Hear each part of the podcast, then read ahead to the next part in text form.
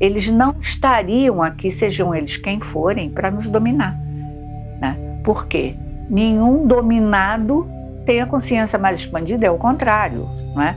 Tanto que os antigos, o que, que acontecia com o saber do que era uma Kundalini, que é essa energia espiralada feminina que os antigos todos conhecem, as tradições conhecem, que quando ela, ela desperta, ela vai passando pelos seus pontos energéticos e vai te criando clareza, vai fazendo limpeza, mas ao mesmo tempo vai te dando clareza e vai te dando um saber.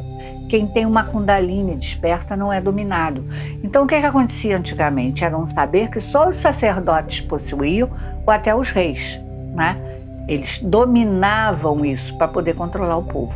Então, se um fenômeno está acordando isso no povo, em gente simples e comum, né?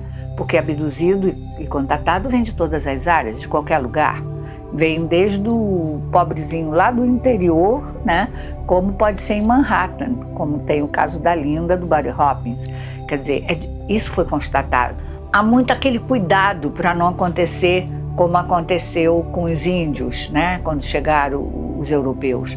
Quer dizer, a civilização mais avançada acaba com a outra. Então, eu acho que está havendo também esse preparo para que a nossa civilização também é, não perca seus valores, não perca suas crenças, não perca principalmente a sua emoção.